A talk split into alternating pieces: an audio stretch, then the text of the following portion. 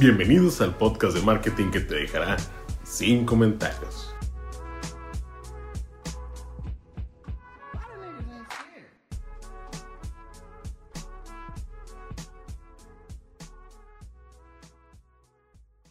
Hola, bienvenidos a un nuevo episodio de Sin Comentarios. Yo soy Tamara Kill y en este episodio nos acompañan Brenda Zamora, Sofía Rodríguez, Fernanda Payán y Fer Flores.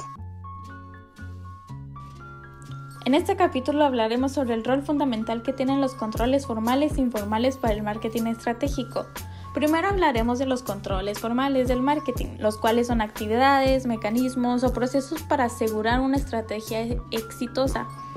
Ahora yo les hablaré de los controles de insumos, los cuales indican si la estrategia puede implementarse de forma correcta o solo tiene las herramientas para tener éxito. Los controles de insumos más importantes son cinco. El número 1, reclutamiento, selección y capacitación de empleados. Número 2, asignación de recursos humanos. 3, asignación de recursos financieros. 4, desembolso del capital. Y 5, gastos en investigación y desarrollo. Claro, Tam, y como bien mencionas al principio, otro tipo de control formal es el control de procesos, que son todas las medidas que se hacen durante la implementación de las estrategias para tener un peso positivo en el comportamiento de los empleados.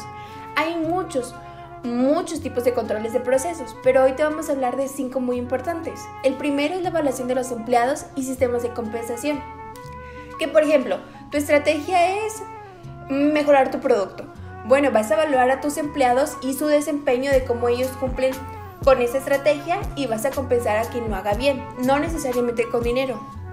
El número dos son los programas de comunicación interna para mejorar el trabajo en equipo. El número tres son las líneas de autoridad, que es básicamente el organigrama. Esto para saber qué hace cada quien.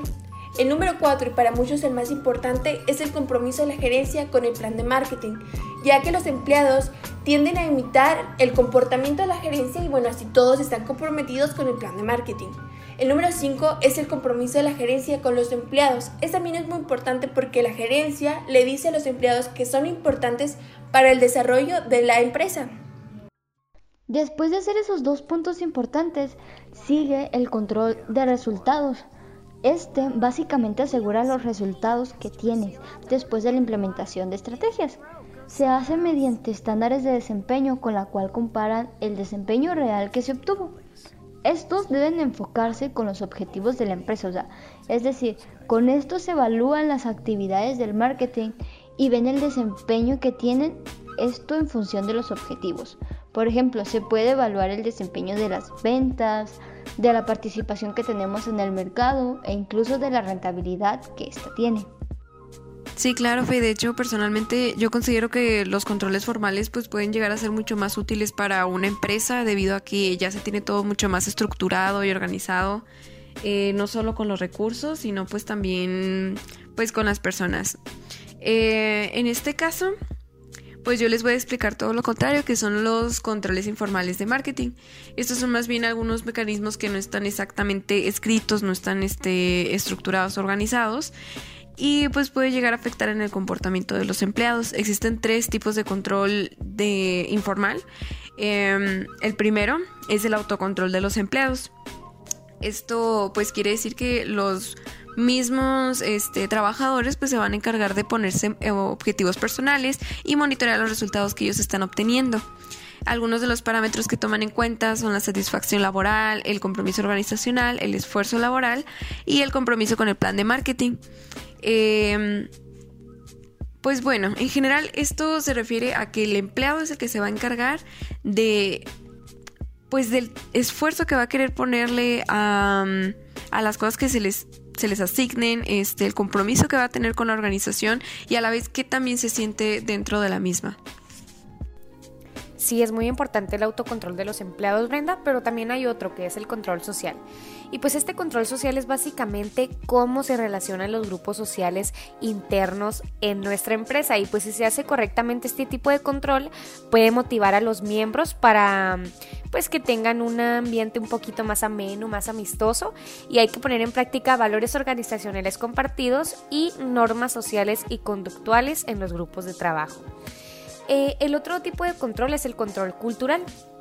Este es un poquito parecido al control social al que mencioné anteriormente, nada más que es un poquito más amplio, ya que implica, aparte de que un aspecto social, también un aspecto cultural de cada empleado. Y para tener un buen control cultural, la empresa debe de tener una cultura organizacional bien definida, debe de tener su historia, rituales, leyendas organizacionales y cambio cultural. Con esto los individuos pueden sentir un poquito más de pertenencia con la empresa y hace que los empleados se sientan un poquito más a gusto en su área de trabajo. Top 5. En este top 5 hablaremos de las ventajas de implementar el método formal. Número 1. Bueno, pues como número uno tenemos mayor claridad y realismo en la planificación. ¿Por qué? Porque sin esto no tendríamos una ruta a seguir y nuestra empresa perdería el rumbo y por lo tanto no creceríamos, lo cual pues no beneficiaría a nadie. Sí, Tam, de hecho, pues mientras estaba investigando, mm, vi que habían varias empresas que preferían no utilizar el control formal simplemente porque era más costoso. Pero yo creo que dentro de las organizaciones hay cosas que, que en verdad pues sí ameritan eh, invertirles, ¿no? Y yo creo que esta es una de, esas ocasiones debido a que te va a ayudar a, tener una mejor estructura dentro de la organización, te va pues también a ayudar a conocer dónde se está encontrando esta empresa, eh, cuáles son sus áreas de oportunidad, cuáles son sus fortalezas, entre otras cosas. Número 2 mayor exigencia de los estándares de actuación. Bueno, esto es muy simple. Por ejemplo, si te pones vender 2.000 unidades y con tus controles los cumples. Bueno, ahora dices voy a cumplir 3000 y ajustas tus controles y los cumples. Y así vas mejorando tu calidad, vas mejorando tus procesos y pues a la larga tu posicionamiento. Muy de acuerdo contigo, Sofía. Yo siento que si un empleado está eh, dentro del control informal, como que persiguen em, los objetivos como que muy vagamente, o sea, hacen lo que se puede. Sin embargo, si están planteando con el método formal, ya tienen como que más exigencia, como el nombre lo indica, en perseguir estos objetivos y pueden como que cumplirlos de mejor manera. Número 3. Mayor motivación para los directores de negocios de las empresas diversificadas. Como sabemos, uno de los elementos claves del éxito es contar con empleados apasionados y motivados por su trabajo. Y como directivo, es tu labor hacer que la empresa tenga constantes crecimientos de productividad.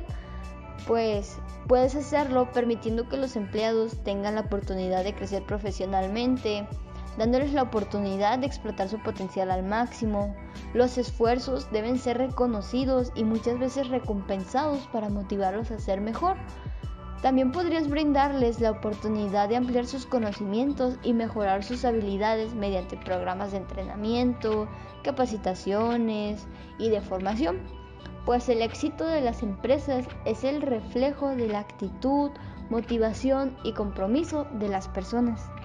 Sí, Fey, de hecho, hace unos meses leí un documento en donde los jefes felicitaban a parte de sus trabajadores y a otra parte no lo hacían. Entonces, a la parte en la que sí felicitaban, se dieron cuenta que el rendimiento aumentó y a la otra pues se mantuvo igual, estable, pero pues no aumentó. Entonces, yo creo que sí es algo muy importante que las empresas deberían de implementar. Número 4. Mayor intervención de la dirección central. Bueno, esto técnicamente quiere decir que debido a que ya todo esto es un plan, eh, se están involucrando a todas las personas de la organización, no solamente a los empleados, sino pues también a los directivos, a los gerentes, entre, pues sí, o sea, todos, todos, todos están involucrados. Entonces yo creo que esto también es una de las ventajas del control formal, pues porque ya se encuentra una mayor relación entre ellos. Sí, Brenda, no sé tú, pero yo creo que muchas veces vemos a la elección como algo separado de todo lo demás y esto es un gran error porque nos hace poco eficientes. Y bueno, si este método nos ayuda a eliminar o mejorar en esta área, pues más que bien. Número 5. Como quinta ventaja tenemos responsabilidades más claramente definidas. Esta ventaja pues para mí es muy importante ya que, bueno, al implementar este método formal, pues estamos poniendo en control eh, los insumos, los procesos y los resultados, así como dijimos anteriormente. Y esto sí es una gran responsabilidad para cada área de la empresa porque de no cumplir con los requisitos necesarios, pues el empleado puede ser sancionado o puede que le den un poquito más de carrilla, así hablando coloquialmente, y esto pues obviamente provoca un mayor grado de responsabilidad en cuanto al cumplimiento de tareas, porque dice, no, pues si me van a sancionar, si me van a regañar, pues mejor hago todo bien, me responsabilizo de mis cosas y pues es la ventaja de hacerlo más formal.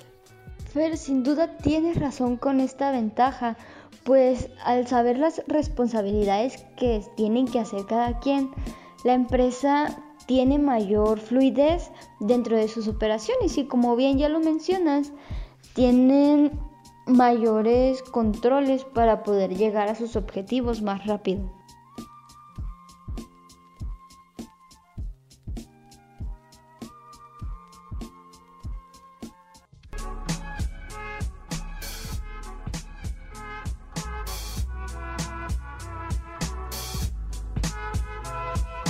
Y eso fue todo por hoy.